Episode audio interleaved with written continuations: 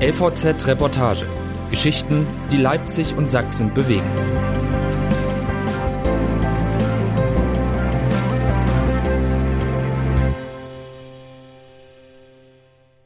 Sie sind jetzt hier. Eine kleine Siedlung im Landkreis Leipzig soll plötzlich 57 Flüchtlinge aufnehmen. Kann das gut gehen? Von Josa Mania Schlegel. Warum nun Flüchtlinge ausgerechnet nach Mark Schönstedt kommen, versteht hier immer noch niemand so richtig, aber vielleicht ist das auch erstmal egal, denn nun sind sie ja da. In die schlammige Pfütze vor den beiden hellgelben Wohnblöcken rollt ein Bus, schwarz-rot-gold lackiert. Davor stehen aufgereiht der Bürgermeister, der Landrat, eine Anwohnerin, ein Fotograf. Uwe Weigelt, der Bürgermeister, kneift unter der Schiebermütze die Augen zusammen. Dann wollen wir mal gucken, ob da wirklich ein Meteorit einschlägt, sagt er.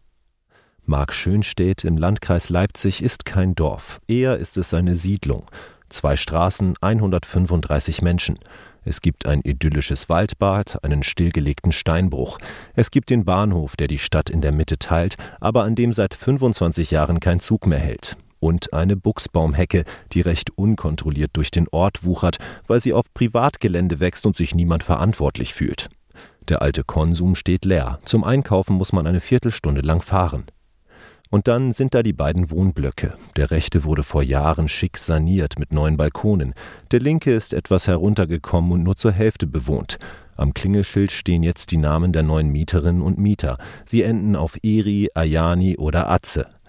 Fünf Familien sollen heute einziehen. Flüchtlinge aus Afghanistan, Libyen, Georgien.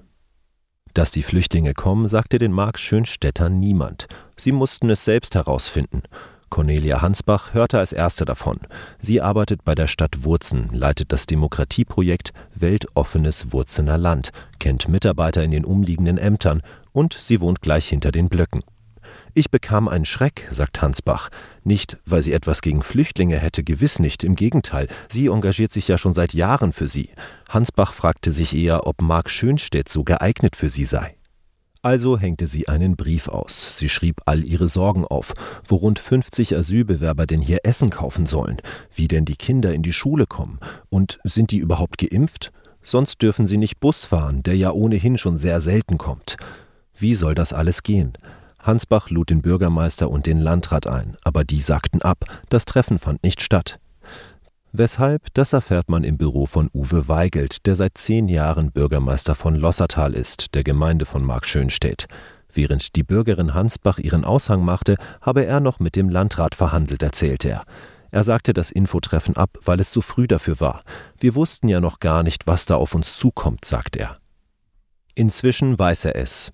Lossertal hat seit 2015 keine Flüchtlinge aufgenommen. Jetzt ist die Gemeinde einfach dran. So regelt es der Königsteiner Schlüssel, ein behördliches Instrument, das deutschlandweit Pflichten an Kommunen verteilt.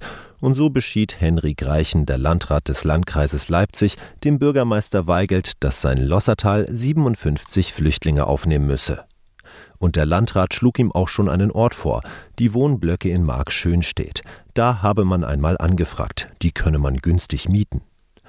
Weigelt antwortete mit zwei Bedingungen. Er wolle ausschließlich Familien, denn die seien geeigneter für das weite Land. Und er wolle erstmal nur die Hälfte, nicht gleich alle Flüchtlinge in den gleichen Wohnblock ziehen lassen. Man könne in den kommenden Wochen nach anderen Unterkünften in Lossertal suchen.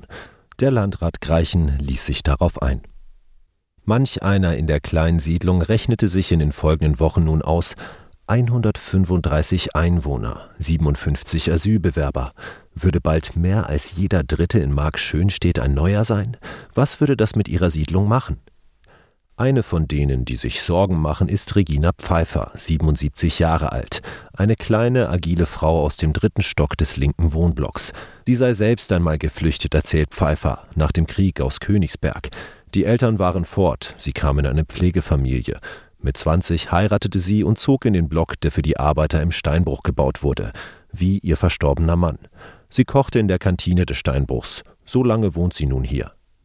Die Ausländer können nichts dafür, dass wir uns ärgern, sagt Pfeiffer. Das Problem ist, wir sind in Lossertal der letzte Dreck. Pfeiffer erzählt von dem stillgelegten Bahnhof, von den Spielplätzen, die es hier nicht mehr gibt, von den 16 anderen Ortschaften, in denen viel mehr Busse und Züge halten, von der Buchsbaumhecke, von den maroden Tischtennisplatten und, und, und. Hier ist alles verlumpert, sagt sie. Und nun sollen Sie hier so viele Menschen aufnehmen? Wir mögen es hier ruhig, sagt Pfeiffer dann auch. Da tritt der Landrat Greichen an ihre Tür, ein charismatischer Mann mit schwarzen Locken, der heute, als die ersten Familien in den Block ziehen, auch nach Mark Schönstedt gekommen ist. Es kann ja ruhig bleiben, sagt Greichen.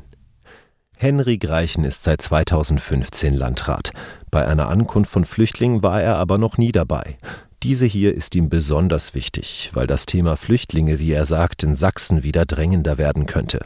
Greichen rechnet vor, vor einem Vierteljahr musste sein Landkreis noch 20 Flüchtlinge pro Monat unterbringen. Nun sind es 54, Tendenz steigend. Sachsen nimmt allein jede Woche 200 auf und verteilt sie zu mehr als 50 Prozent auf den ländlichen Raum, denn die Städte sind voll und teuer. Das ist der Konflikt Weißrussland, sagt Greichen. Weil ein Diktator an der russischen Grenze flüchtende Menschen in Richtung EU-Grenze treibt, muss er nun in einer Siedlung Platz für sie schaffen. Lossertal sei vielleicht nicht perfekt, sagt Greichen, aber man habe einen Rundbrief an alle Kommunen geschrieben, wer denn Kapazitäten hätte.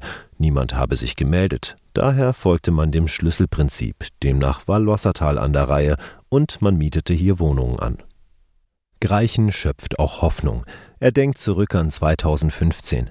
Damals war es ein großes Problem, dass viele Bewohner nicht wussten, was passiert, sagt er. Und dann war die AfD da, die hier die Leute aufhetzte. In Lossertal sei es jetzt fast wieder so gewesen. Ein AfD-Landtagsabgeordneter postete auf Facebook, dass Greichen seinen Landkreis mit illegalen Migranten fluten würde. Das ist nicht wahr, sagt Greichen. Darum bin ich heute hier. 2015 schöpfte die AfD in Sachsen viele Sympathien für ihre teils ungehaltene und menschenverachtende Kritik an der Flüchtlingspolitik. Aber sie traf damals auch einen Punkt, weil in der Kommunikation zwischen Politik und Bürgern tatsächlich vieles schief lief. Diesmal soll alles besser werden. Eine Teststation soll in Markschönstedt aufgebaut werden, damit ungeimpfte Flüchtlinge Bus fahren können. Sozialarbeiter sollen regelmäßig die Blocks besuchen. Im Treppenhaus hängt sogar eine Hotline für besorgte Anwohner, falls es Ärger gibt. Und darüber, dass die S-Bahn hier wieder hält, reden wir schon lange, sagt Greichen. Uwe Weigelt, der Bürgermeister, sieht genau darin eine Gefahr. Wenn jetzt die Bahn hält und wir einen Spielplatz bauen, dann sagen doch alle, das macht ihr jetzt also für die Flüchtlinge, aber für uns habt ihr das nie gemacht? Stimmt das? Zurück an der Tür von Regina Pfeiffer. Ach, sagt sie, wenn jetzt was für die hergerichtet wird, da habe ich nichts dagegen. Dann ist es vorn an der Straße soweit, an der schlammigen Pfütze, in der ein Bus in Deutschlandfarben geparkt hat und vor dem die Politiker warten, öffnen sich die Türen. Dann steigt ein kleiner Junge aus. Ein Junge, kein Meteorit. Beide Seiten schauen sich an. Nun? Der Junge stellt sich breitbeinig auf, er grinst, blinzelt durch die dichten braunen Haare. Dann hebt er die Hände, mit der einen zeigt er einen Daumen hoch und mit der anderen ein Peace-Zeichen. Willkommen, sagt der Landrat und lächelt zurück.